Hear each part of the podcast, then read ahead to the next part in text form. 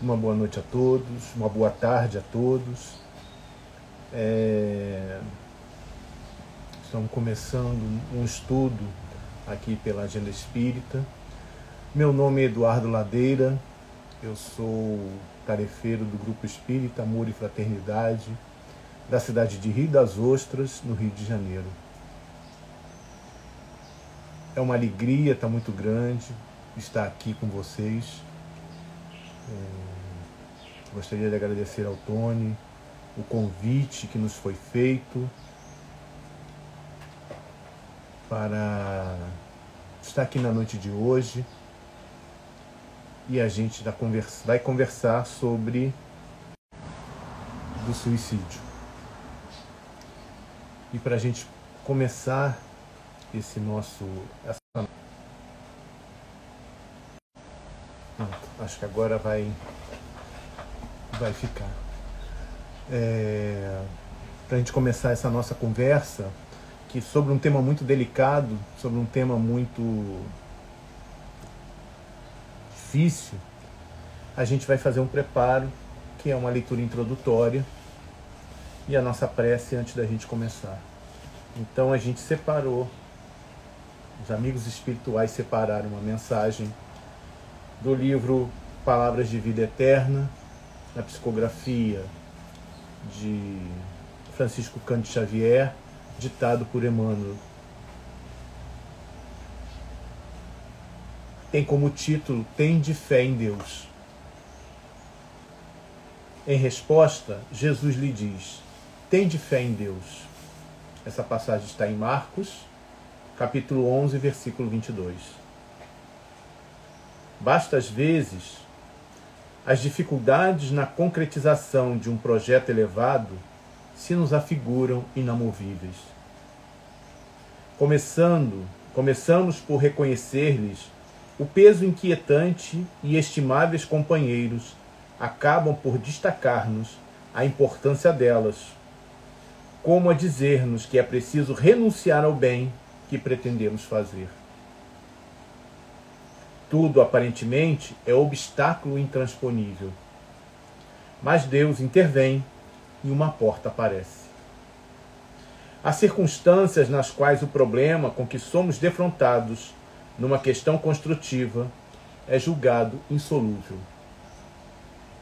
Passamos a inquietar-nos, e não raro, especialistas no assunto, comparecem junto de nós, apontando-nos a impraticabilidade da solução.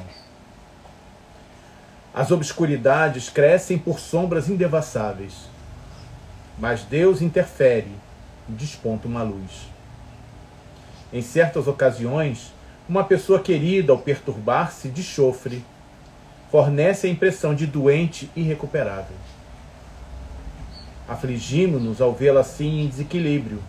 E quase sempre observadores amigos comentam a inexequibilidade de qualquer melhoria, induzindo-nos a largá-la ao próprio infortúnio. Avoluma-se a prova que lembra angústia inarredável.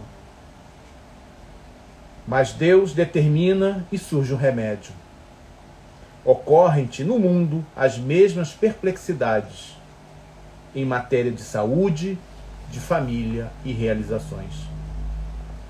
Salientam-se fases de trabalho em que a luta é suposta invencível, com o absoluto desânimo daqueles que te rodeiam, mas Deus providencia e segues, tranquilo e à frente. Por mais áspera a crise, por maior a consternação, não percas o otimismo e trabalha confiante. Ouçamos nós todos a indicação de Jesus. Tende fé em Deus. Então que fechemos os nossos olhos, quem se sentir confortável, e elevemos o nosso pensamento ao Pai Criador de tudo, ao Divino Amigo, a toda espiritualidade amiga que está presente junto de nós, para que nesta tarde, nesta noite, todos nós que aqui estamos reunidos, possamos refletir sobre as lições que nos são oferecidas, que nos são colocadas, e que essas lições encontrem eco em nosso coração e em nosso pensamento. Que sejamos todos nós intuídos pela palavra divina e que possamos transmitir da maneira mais clara os ensinamentos que nos foram propostos. E assim, com muita alegria e com muita responsabilidade, te pedimos a permissão, Pai, para o início do estudo da noite de hoje. Que assim seja, graças a Deus. Então, é, como nos foi proposto, estamos aqui falando sobre é, o suicídio. Né? Que, como nós falamos um pouco antes, é um tema muito difícil, é um tema muito doloroso, um tema muito complexo. E para ser tratada tem uma hora, mas a gente vai tentar trazer é, é, essas lições. E um dos grandes problemas é que fingimos que isso não acontece à nossa volta. Né? Nós fugimos da discussão sobre o suicídio quando ela é abordada dentro da casa espírita. São feitas palestras quando tem o momento do setembro amarelo e é só isso. Se trata na mocidade, mas não é um tema muitas vezes levado à sua profundidade, porque envolve muito mais do que a técnica, mais do que o sentimento. E por algumas vezes onde eu pude participar da do movimento da mocidade, né, dentro do nosso grupo, da nossa casa espírita, é, nós vamos encontrar muitos jovens com problemas, muitos jovens com dúvidas cruciais mas que são muitas vezes deixados de lado pela direção da casa, pela direção, pela, pelo, pela coordenação da mocidade. É, é difícil, é doloroso, é complexo, mas nós precisamos falar sobre ele. E aí, para a gente ter um pouquinho da ideia do que, que nós, de, de onde nós estamos entrando, a gente vai trazer alguns números para a gente embasar todo o estudo que a gente vai fazer. A questão do suicídio é tão séria que é considerado, ela é considerada epidemia pela Organização Mundial de Saúde. E os dados que nós conseguimos é, coletar né, são de 2014, seis anos atrás, onde é, foi nos informado que ocorria um suicídio a cada 40 segundos no mundo e um suicídio a cada 45 minutos no Brasil. É óbvio que esses números provavelmente aumentaram. É óbvio que esses números são muito mais graves hoje do que eram em 2014. E em 2014, a Organização Mundial de Saúde advertia que até 2025 será a razão do maior número de mortes por ano no mundo. E com certeza essa taxa vai se antecipar por conta da pandemia. Porque a gente vê e a gente conversando com companheiros, a gente participando de estudos de, em diversas localidades, nós vamos ver o quanto as pessoas começaram a entrar em processos de desespero, em processos aflitivos, em processos de dores, por conta da questão do, de, desse, desse enclausuramento que nós estamos nos nossos lares. Por conta de toda uma situação econômica e social que vem se colocando não só sobre o Brasil, mas sobre o mundo. Infelizmente, essa taxa será antecipada. E nós acreditamos que antes de 2025 os suicídios serão a maior causa de morte no mundo. E um outro fato mais alarmante é que para cada pessoa que comete suicídio, 20 outras tentaram uma ou mais vezes. E que para cada pessoa que comete suicídio, de 5 a 6 pessoas próximas são atingidas por consequências emocionais, sociais e econômicas. E no Brasil, segundo os dados que, que não são completos, mas que já dão uma, uma perspectiva tenebrosa, o suicídio foi a segunda causa de mortes entre jovens de 15 a 29 anos, só perdendo para os acidentes de carro. E entre as faixas de 15 a 19 anos, foi a segunda principal causa de morte entre meninas e a terceira entre meninos. Percebam, de 15 a 19 anos. E isso, quando a gente pega esses números, a gente fica pensando assim, mas o que levam as pessoas a abreviar essa, a sua existência? Nós podemos citar muitas questões. Os distúrbios mentais, e aí nós vamos colocar nessa, nessa categoria é, os desequilíbrios emocionais, como por exemplo a depressão, o uso abusivo do álcool. Nós vamos colocar também a ação impulsiva em momento de crise, por conta da perda da capacidade de lidar com a situação de estresse na vida, por problemas financeiros, problemas de relacionamento, por dores crônicas e doenças graves, doenças incuráveis. Vamos ver que também uma série de conflitos, desastres, abusos, as perdas, e aí perdas materiais, perdas pessoais, e muitos grupos vulneráveis que sofrem discriminação, como os refugiados, como indígenas, as pessoas com outras orientações sexuais. Mas o que causa uma maior dificuldade é a forma como a população lida com o suicídio quando se trata da questão do suicídio. Né? E isso vai fazer com que muitas pessoas que estejam pensando em cometê-lo ou que já tentaram não procurem ajuda de alguma forma. E a OMS, quando há pouco tempo muda sua definição do conceito de saúde, ela vai dizer que saúde é um estado de completo bem-estar físico, mental e social, e não somente a ausência de afecções ou enfermidades. Então vejam que a própria Organização Mundial de Saúde já coloca uh, um estado de, completo de bem-estar físico, mental e social. Então, se alguém, se alguma pessoa, se algum companheiro nosso tem essa, essa ideia, é porque está fugindo. Algo entre esses componentes está faltando. E isso vem afetando de uma forma muito intensa. E ainda temos um outro agravante, que em diversas sociedades e religiões o tema é um tabu e por isso não é discutido abertamente. Em alguns casos, como por exemplo entre os judeus, o suicídio é algo abominável. Tanto é que eles têm um cemitério exclusivo. Eles não são, não, os corpos não são sepultados no mesmo cemitério que os outros tiveram mortes naturais ou mortes por acidentes.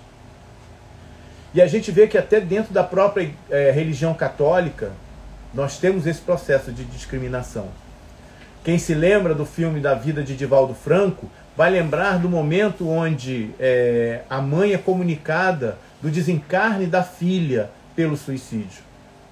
E aí, naquele, naquela dor, naquele sofrimento, ela pede ao padre para que seja rezada uma missa pela alma dela. E o padre disse: A senhora sabe muito bem que o suicida vai direto para o inferno. E o que é isso? Isso é um preconceito. Isso é a discriminação daquele que comete, daquele que, que parte do suicídio. E acredito que cada um de nós que está aqui participando, que está nos ouvindo, conhece alguém que cometeu suicídio ou conhece alguém que conhece quem o cometeu. E aí nós vamos ver que essa enfermidade, podemos colocar desse modo, está muito próximo de nós. E isso é um quadro muito alarmante. E aí nós precisamos pensar o que, que tanto, por que, que tantos irmãos escolhem esse caminho. Mas não é o principal. O que nós pensamos a respeito disso? Segundo os médicos, a causa principal do suicídio é uma dor ou uma angústia muito intensa nessas pessoas. E quando elas partem para tirar a própria vida, eles não, elas não, muitas das vezes elas não desejam isso. Elas não querem acabar com a vida, elas querem acabar com essa dor, porque elas não suportam mais. Quando vemos alguém que por qualquer razão é acometido de uma tristeza muito profunda, essa tristeza profunda se não for tratada, se essa tristeza profunda não for acolhida por nós, vai se tornar um processo depressivo. E aí muitas vezes essa pessoa vai se afastando da convivência da, com a família, da convivência com os amigos, com os colegas de trabalho, e se for espíritas dentro do grupo espírita. Só que esta mudança de comportamento ela não acontece da noite para o dia. Né? E nem toda pessoa que sofre um processo depressivo ou que pensa em suicídio apresenta um aspecto de tristeza. E aí temos que ter a ideia e temos que ter essa certeza que nem toda tristeza é depressão, mas que a tristeza ela pode evoluir para um processo depressivo. Mas por que, que nós não percebemos isso? Né? Muitas vezes o suicídio acontece ao nosso lado acontece com alguém da nossa família, acontece alguém do nosso círculo de amizades. Por que, que nós não percebemos? Porque nós estamos preocupados conosco mesmo. Nós não olhamos à nossa volta. Nós não nos preocupamos com o que está acontecendo ao nosso redor. E nós espíritas, quando interpretamos equivocadamente alguns conceitos da doutrina do Evangelho, nós vamos afastar mais ainda esses irmãos do nosso convívio. Então, quando algum irmão chega com um processo de dor e muitas vezes se expressa, o que, que nós falamos para eles? Ah, cada um encarna como uma prova, como expiação. Ah, cada um tem que tomar a sua cruz e carregá-la. Ah, cada um segundo as suas obras. E aí, quando eu devolvo para esse companheiro a responsabilidade da sua dor e do seu sofrimento, ele se afasta. E aí ele vem assim: ninguém preocupa comigo, ninguém pensa por mim. Allan Kardec, quando ele faz uma pergunta no Evangelho segundo o Espiritismo, que está no capítulo 5, Bem-aventurados os aflitos, ele pergunta para a espiritualidade: nós devemos ajudar nas provas do próximo quando se pode, ou por respeito à vontade de Deus seguir, deixá-la seguir o seu próprio curso? E é interessante essa pergunta, né? Porque a gente sempre diz assim: ah, é, se ele está sofrendo é vontade de Deus. Se ele está sofrendo, ele pediu isso na encarnação. Se ele pediu isso, nada mais justo que deixá-lo com a sua prova. Quem sou eu para interferir no caminho? E aí Bernardin, um espírito protetor, ele responde a Kardec. Hã? Ora, muitos pensam que se está na Terra para espiar, é necessário que essa expiação siga o seu curso. E tem outros que pensam pior pensam assim: eu devo contribuir para que esta prova ou essa expiação que ele está passando seja mais grandiosa. Então eu vou agravar essa prova para que o mérito dele seja maior. E nós estamos nos equivocando grandemente. As provas devem seguir o curso que Deus lhe deu. Mas nós conhecemos esse curso? Nós sabemos o porquê aquele irmão está passando por aquela aprovação, mas será que aquela aprovação já terminou? Sabemos até que ponto elas devem ir? Será que Deus já não disse ao sofrimento deste ou daquele vosso irmão, já chega? Então nós vamos lembrar de uma passagem do Evangelho, quando Jesus estava na casa de, de Pedro, e a casa lotada, e chegam quatro pessoas carregando uma maca com um paralítico. E eles não conseguem entrar na casa porque a casa está lotada. E aí o que, que eles fazem? Eles descem aquele paralítico pelo telhado. E aí o que Jesus diz para ele? Perdoados estão os teus pecados. Mas ele não fala de uma cura. Ele fala: perdoados estão os teus pecados. Né? Que é o mesmo que diz assim: já chega, você não precisa sofrer mais. E precisamos ter em mente que ninguém reencarna programado para falir. Ninguém reencarna programado para cometer suicídio. Porque se isso acontecesse, onde estaria a misericórdia de Deus? Oferecendo uma encarnação para alguém que vai decididamente falir. E aí Bernardinho continua na sua resposta. A providência nos escolheu como instrumento de suplício ou como bálsamo consolador. Será que no caminho desse irmão nós não seremos o alívio para o seu sofrimento? Será que nós não seremos aquele que vai dizer: chega, Deus já não quer mais que você sofra? E aí ele vai dizer assim: nunca diga ao irmão ferido, é justiça de Deus que é o que nós fazemos na maioria das vezes dentro da casa espírita. Ah, foi a prova que você escolheu.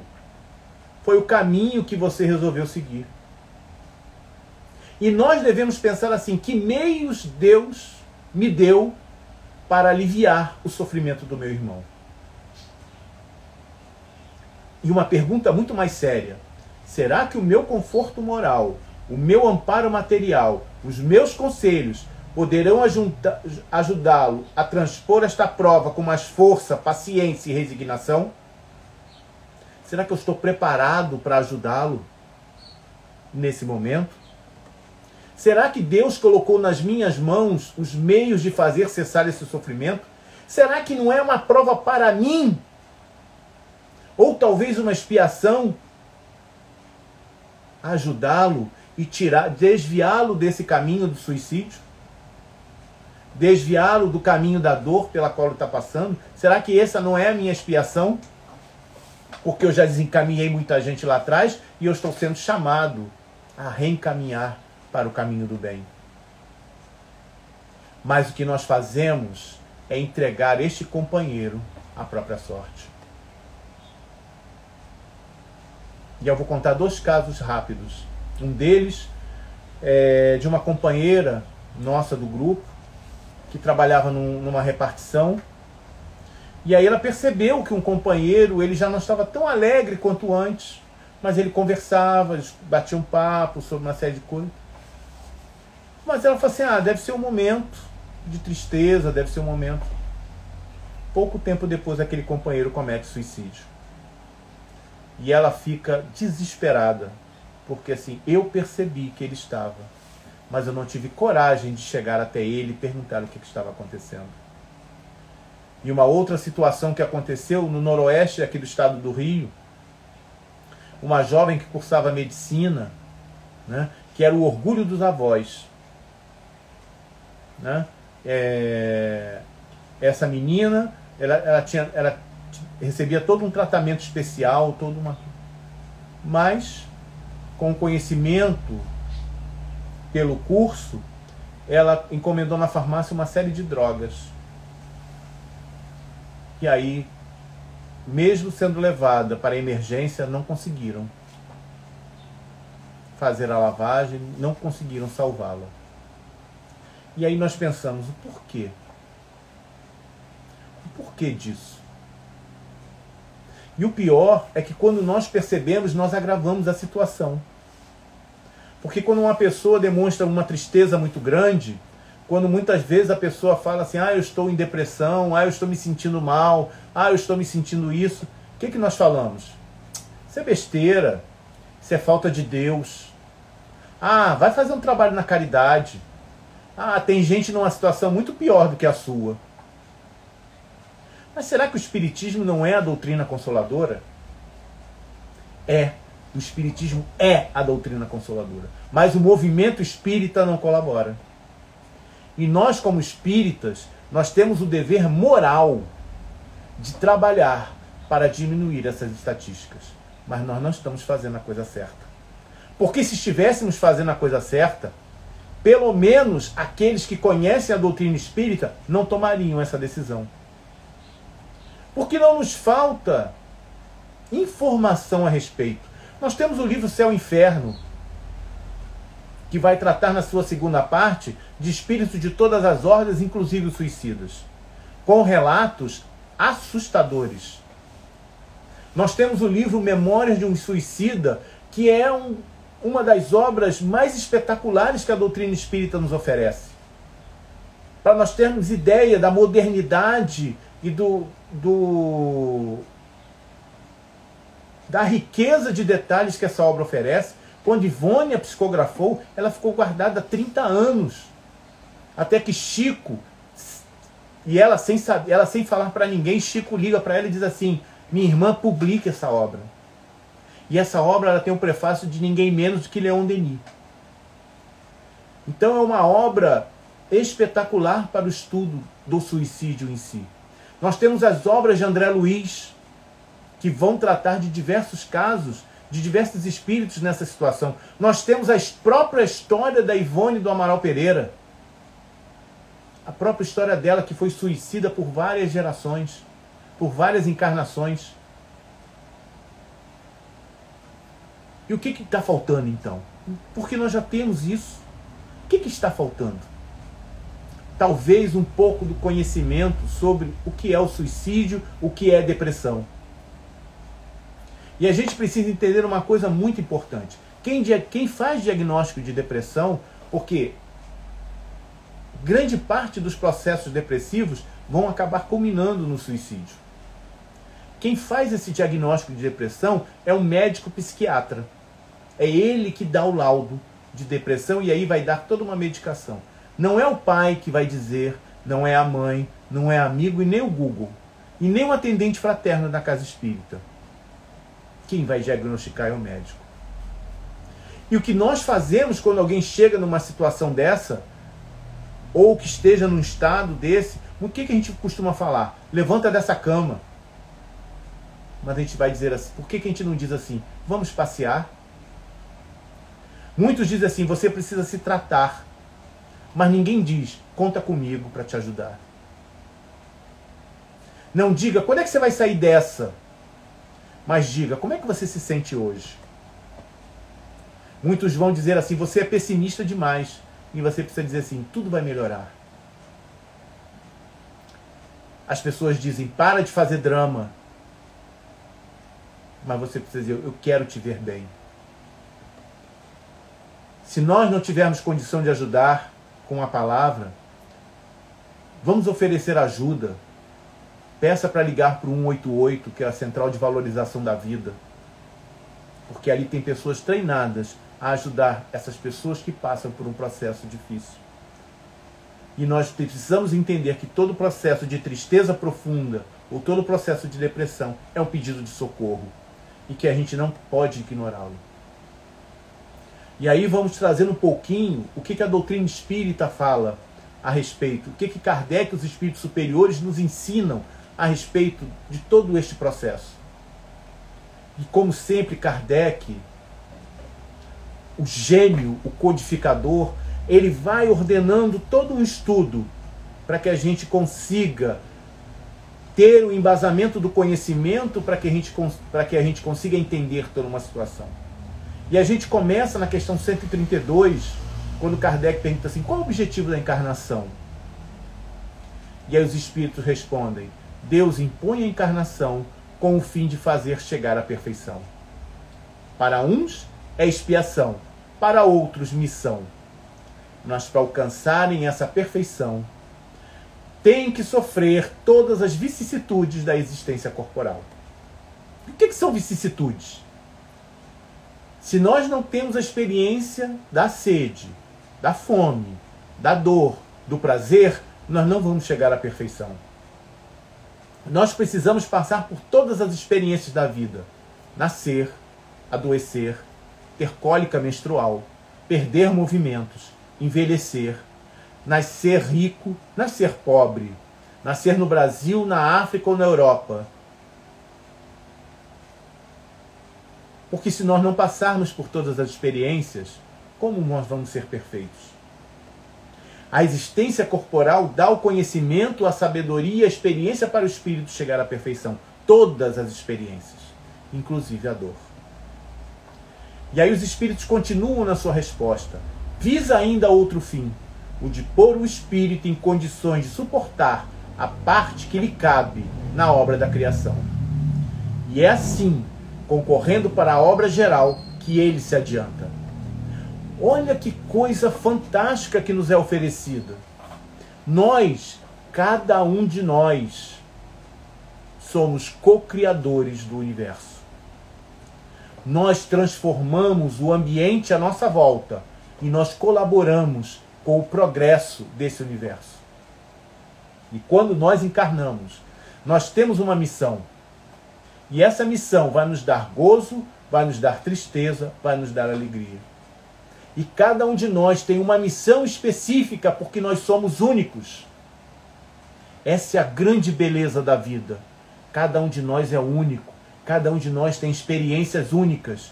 Mesmo aquele que, que passa por dores, que passa por tristezas, é uma experiência que pode que ele pode ensinar a outros, que ele pode aprender a resolução do seu problema com outros.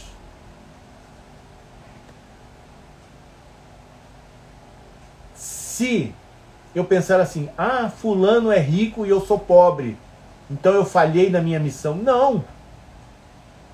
Ser rico é uma missão, ser pobre é, ser outra, é ter outra missão. A minha missão não é ser pobre, mas é fazer tudo que está ao meu alcance para que eu possa ser feliz e para aqueles que estejam à minha volta sejam felizes.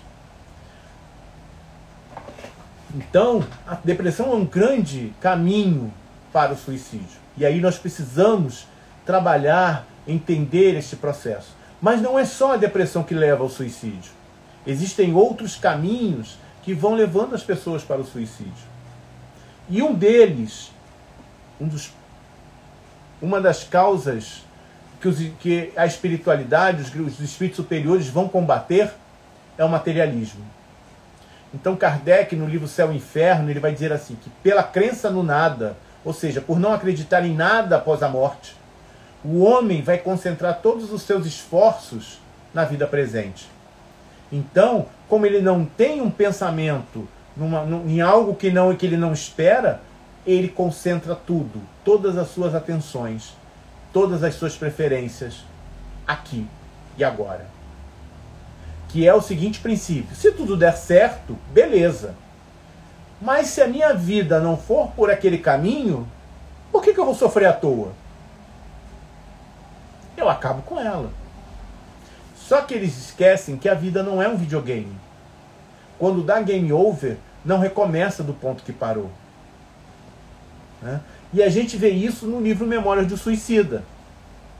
Quem já teve oportunidade de ler a obra vai se lembrar que Camilo Castelo Branco, escritor português, ele começa a perder a visão. Né? E ele começa a procurar todos os médicos para tentar achar uma solução para o seu problema na visão. E os médicos dizem: Ó, oh, não tem jeito, não tem jeito. É... Não tem solução. E aí o que, que ele faz? Ele se suicida.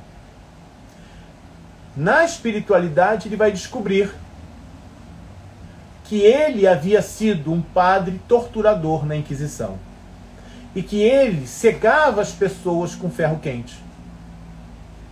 E aí nós vamos observar a misericórdia de Deus ele ficaria cego sem o trauma que causou aqueles de quem ele tirou a visão. Mas por não querer suportar esta dor, ele parte para o suicídio e os seus sofrimentos acabam sendo piores. Aqui na cidade do Rio de Janeiro, e não foi um, dois, foram vários casos, né? quando começou a crise no país. muitos, vamos dizer assim, faliram. Muitas pessoas né, perderam dinheiro, perderam, começaram a perder os bens materiais que tinham. E muitos, não foi um caso foram dois, onde o chefe da família mata todos e depois tira a própria vida. Porque faliu financeiramente. Isso é falta de fé. Isso é materialismo. Isso é orgulho por não querer passar por uma situação de miséria. Continuando esse nosso processo e esse, esse aprofundamento que Kardec vai tentando nos colocar, ele vai perguntar assim, na questão 350. Uma vez unido ao corpo e não sendo possível voltar atrás, o espírito se arrepende da escolha que ele fez? E aí os espíritos respondem: O homem se queixa da vida que tem? Nós nos queixamos da nossa vida? Claro que sim. E ele fala assim: Mas se arrepende da escolha que fez? E eles dizem: Não, pois não sabe ter sido a sua escolha. Porque depois que encarna, o espírito não pode lastimar uma escolha de que não tem consciência. Mas ele pode achar pesada demais a carga e considerá-la acima das suas forças. Quando isso acontece, recorre ao suicídio. E aí, quando a gente analisa a pergunta, diz assim: por que, que ele acha a carga pesada demais? Por que, que ele acha que a sua carga é muito pesada? E aí, uma palestra de Rossando Klingen, ele vai dizer que a nossa mente acredita em tudo que é verdadeiro. Acredita que tudo é verdadeiro, seja bom ou seja mal. Então, se eu chegar para uma criança e falar para ela, você é burra, ela vai assumir que ela é burra. Se eu disser, se os pais disserem, você não será ninguém na vida, ela vai, ela vai levar isso como uma crença pessoal. Se meus pais estão dizendo, então eu não vou ser ninguém na vida. E a gente vai ver ao longo da história muitas, muitas histórias de superação. Entre elas, um, um astrofísico é, americano chamado Neil deGrasse Tyson, que acho que talvez vocês conheçam, ele, ele tem uma série no canal de assinatura chamada Cosmos. É esse cara, é essa pessoa aqui. Talvez vocês conheçam ele. Ele é diretor do, um dos observ, o observatório de, de Nova York. Como é que foi a história dele? Ele, quando criança, morava no Bronx, que era a parte mais pobre de Nova York. E aí, quando perguntavam para ele, quando, quando criança, o que, que ele queria ser, ele falou assim: Eu quero ser astrofísico. Aí ele diz: Astrofísico? Por que, que você não vai ser jogador de basquete? Por que, que você não vai ser isso? Por que, que você não vai ser aquilo? E tentavam demover ele dessa ideia de ser astrofísico. E ele fala: a cada pergunta dessa era uma pedra que colocavam no meu caminho. Mas eu fui conseguindo vencer todas elas. Né? Mas nem todos são Neil deGrasse. E aí o que, que faz? Escolhe as ideias positivas ou as ideias negativas. E se aí se eu acato as ideias negativas para ouvir de que, que adianta lutar? Para que continuar vivendo? Percebe o, o quanto nós podemos causar uma situação? Quando eu digo assim, isso não vai dar certo. Ah, nem adianta tentar. Para que lutar? E aí nós, com as influências que nós temos, é muito fácil um obsessor chegar e dizer assim: para que continuar vivendo? Para que isso? Para que, pra que tanta dor e sofrimento? É tão simples tirar a própria vida. Joana de Ângeles vai dizer que o espírito herda as suas ações de existências anteriores. E que essas ações ressurgem na forma de efeitos na vida presente. E que se essas, for, se essas formas, né, se essas ações forem saudáveis, serão benéficas para o espírito. Mas o inverso também é verdadeiro. E do inconsciente vão surgir as matrizes das aflições que aparecem no ser como processos depuradores. E aí vão entrar as enfermidades, vão entrar os tormentos e as insatisfações. A psicanálise, quando vai falar da questão do inconsciente, vai comparar essa estrutura do inconsciente à parte que está embaixo d'água de um iceberg. Ou seja, ela é muito maior do que o consciente, do que aquilo que nós temos como racional. Então, esses, e, e o que, que é esse inconsciente? É toda a bagagem do espírito imortal que cada um de nós carrega. Então, se nós tivermos as dificuldades de uma vida passada, é óbvio que essas, essas dificuldades elas vão brotar, elas vão emergir, como nos diz Joana de Ângeles. Então a nossa condição vai ser fácil ou difícil, vai ser um lar tranquilo ou um lar turbulento, vai ser com recursos ou sem recursos, de acordo com as experiências que forem necessárias. Né? E, aí, e aí ela vai complementar dizendo que é no ser imortal que encontram-se as razões dessas experiências. E uma outra razão que nos que leva muitos companheiros a partirem para o suicídio é o egoísmo. E aí na questão 920, Kardec vai perguntar: o homem pode gozar de completa felicidade sobre a terra? E aí os espíritos vão responder: não. Por isso é a vida de provas e expiações. Mas é de cada um que depende a suavização dos seus males e ser tão feliz quanto possível aqui na Terra. Eu não me lembro se é pela, pela, pela palavra de Humberto de Campos, uma história de um companheiro que trabalhava no setor de contabilidade de uma empresa e o filho dele queria um carrinho, mas o carrinho era muito caro e ele não tinha dinheiro para isso. Então, num determinado momento, com aquela dor do filho pedindo e ele não tendo condições, ele furta o dinheiro da companhia para poder comprar o, o brinquedo para o filho. E aí descobre-se o processo e ele acaba sendo demitido e acaba sendo preso. E aí na prisão, quando ele revê tudo que ele fez e descobriu que não poderia ter feito errado, quando ele se arrepende do que fez, uma luz começa a brilhar dentro dele. E aí mesmo estando num ambiente como o ambiente carcerário, ele se sentia pacificado, porque é como se fosse o resgate de um erro cometido.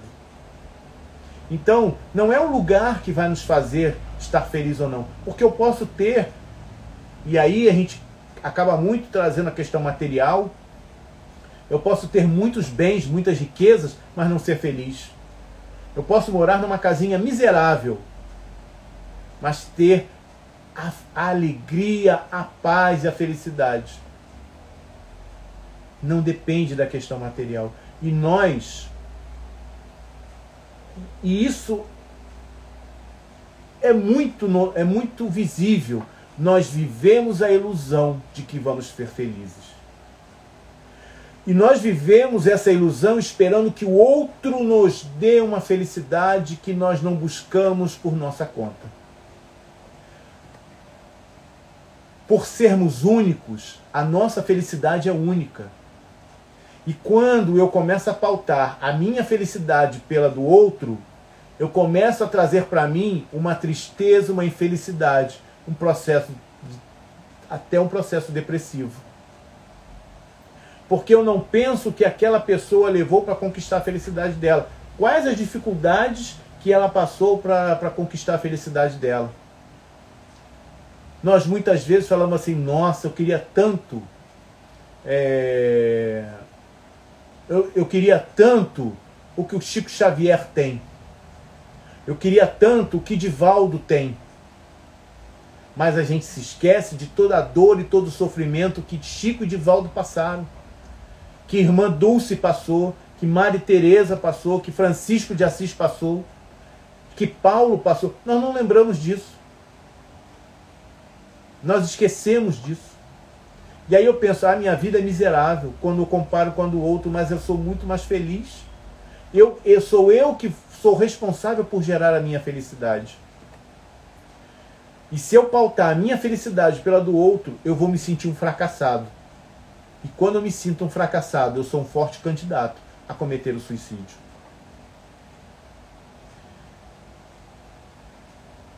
Então, aqueles que estão aqui nos ouvindo, aqueles que estão participando, se trazem dentro de si uma tristeza, se trazem dentro de si uma algo muito forte que os inibe de procurar ser feliz. Se existe algo dentro de si que diz assim: eu não vou conseguir, se carrega algo dentro de si que pergunta assim de que vale a pena, vamos procurar ajuda. Não fiquem sozinhos nesse com esses pensamentos. Compartilhe esses, esses pensamentos. Seja com os companheiros da casa espírita, seja num processo terapêutico, com um psicólogo, com um psicanalista, com um psiquiatra. Porque muitas vezes pensamos assim, ah, é, isso já foi tempo, hoje já não é mais assim, ainda bem. Que quem procurava psicólogo, psicanalista ou psiquiatra era maluco. Era que tinha problema mental. Não é isso. Eu preciso botar isso para fora de alguma forma. Eu preciso descarregar. Mas o que, que acontece muitas vezes é que nós não temos a confiança com aquelas pessoas que estão à nossa volta, que é normal. É normal ter uma certa, um certo, uma certa reserva com o outro. Então procure um profissional que está habilitado a ouvir, que está habilitado a, a orientar nesse respeito. E nós vamos aproveitar esses instantes finais para falar de um outro tipo de suicídio. Porque o suicida não é apenas aquele que consuma o ato, aquele que abandona a vida, aquele que desiste de viver, mas que não tem, mas que não consegue tirar a própria vida e diz assim: agora é esperar a morte. Quem pensa assim não consegue enxergar o amor, o carinho que está à volta dele. Né? Só consegue enxergar a, a, a forma dele. Né? É... E cabe a nós nos esforçar para tirar essas pessoas dessa situação. Quando nós. É... Gente, vocês não sabem a alegria que muitas vezes nos dá quando vemos uma manchete assim: um senhor de 80 anos passou por uma universidade, vai começar a cursar nível superior. Uma pessoa com, cinco, com, com 60, 70 anos que aprende a ler e escrever. Porque essa pessoa acredita no futuro, ela acredita que a vida ela vai prosseguir, que a vida vai avançar porque ela não está pensando, aguardando sentadinha na cadeira, esperando a morte bater ali na porta. Ela quer mais. E o que nos falta para querer mais? O que nos falta para continuar?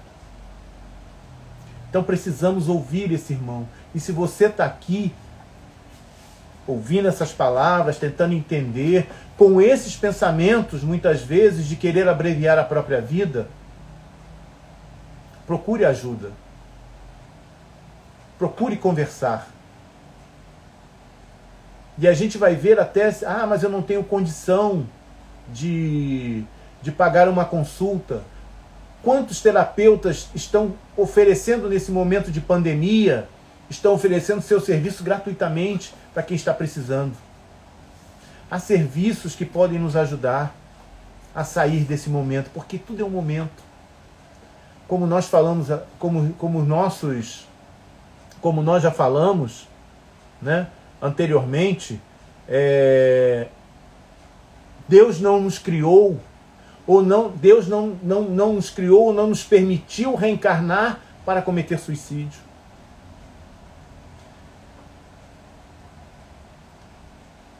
Ele quer que nós sejamos felizes. Ele quer que nós consigamos progredir. Esse é o objetivo e nos dá as ferramentas que precisamos para esse momento. Precisamos entender, e nós, como espíritas, entendemos isso, que a morte não existe. É exatamente, Raquel. Precisamos deixar os nossos preconceitos de lado. Precisamos olhar para aquele que está ali como alguém que está precisando. Uma vez na nossa casa espírita, é, veio um companheiro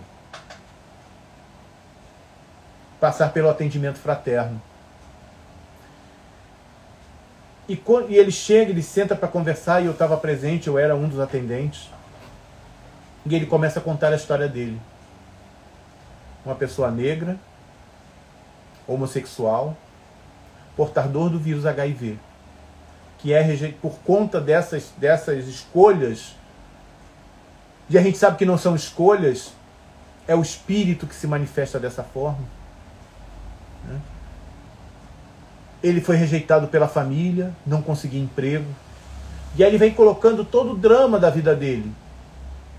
E nós ali percebemos que era um forte candidato. O que mais esperar da vida? Se era rejeitado pela sociedade. E aí o que nós fizemos naquele momento foi nós dois, os dois atendentes, nos levantarmos e abraçar. E naquele abraço, nós percebemos pelo choro do companheiro, colocando toda uma dor e uma frustração para fora. Percebendo ali que ele estava sendo acolhido, pelo menos em um lugar onde ele esteve. Recebendo aquele carinho, recebendo o carinho que não tinha em casa, que não tinha na rua, que não tinha em lugar nenhum. Esse é o trabalho que a doutrina espírita precisa fazer. É esse, é, é esse, é esse tipo de acolhimento que nós precisamos fazer.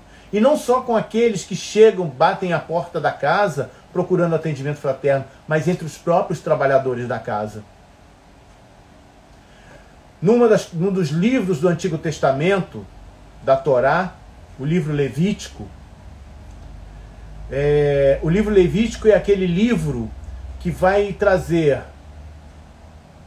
quais são as oferendas ou sacrifícios que eu preciso fazer pelos erros cometidos. E esse livro ele é dividido em três partes: os sacrifícios e oferendas por erros pessoais, por erros da família e por erros da sociedade. E Emmanuel nos chama a responsabilidade. Nós temos parte e responderemos por qualquer sofrimento que aconteça com qualquer irmão nosso. Então, se alguém do nosso círculo, da, do, do nosso estado, da nossa cidade, comete suicídio, a família, a cidade, o estado, o país, o planeta tem a sua parcela de responsabilidade sobre esse ato. Porque nós não olhamos para aquele companheiro. Porque nós não direcionamos o nosso olhar e dedicamos um pouquinho da nossa atenção para ele.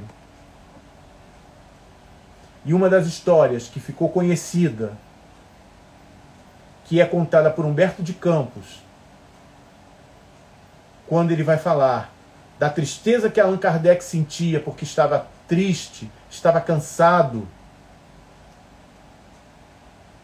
Depois de tantas batalhas por conta da publicação do Livro dos Espíritos, por não ter dinheiro para continuar a obra que os espíritos superiores haviam colocado nas suas mãos. E aí, quando ele estava sentado na sua cadeira, olhando aquele monte de correspondência, e pensando o que fazer da vida, a sua esposa Gabi entrega-lhe uma caixa, uma encomenda. E ele vai abrir. E quando ele abre, é, ele encontra uma carta. E quando ele abre essa carta, era de um jovem que trabalhava com encardenação e que havia casado com a companheira ideal. E tudo era alegria. Só que ela adoece e desencarna. Então, e ele entra num estado de desespero. Ele sofre, ele começa, ele se revolta com uma situação. E aí não consegue render no trabalho o trabalho e o, e o dono o demite. Né? Então ele vai para a beira do rio Sena, em Paris, para se jogar dali de cima. E quando ele sobe, no, quando ele sobe na, na, na murada do rio, quando ele, ele acaba de subir, ele, ele esbarra em alguma coisa. E aí ele desce, ele vai ver um livro. E quando ele abre o livro, tem um, tem um trecho que está escrito assim: Esta obra salvou a minha vida. Leia com atenção e tenha bom proveito. E essa obra era o livro dos Espíritos. E ele assinava e encaminhava aquele livro para Allan Kardec. E aí, quando ele olha o livro dos Espíritos, ele vê uma mensagem escrita assim: salvou a minha vida também. Que Deus abençoe as almas que cooperaram em sua publicação.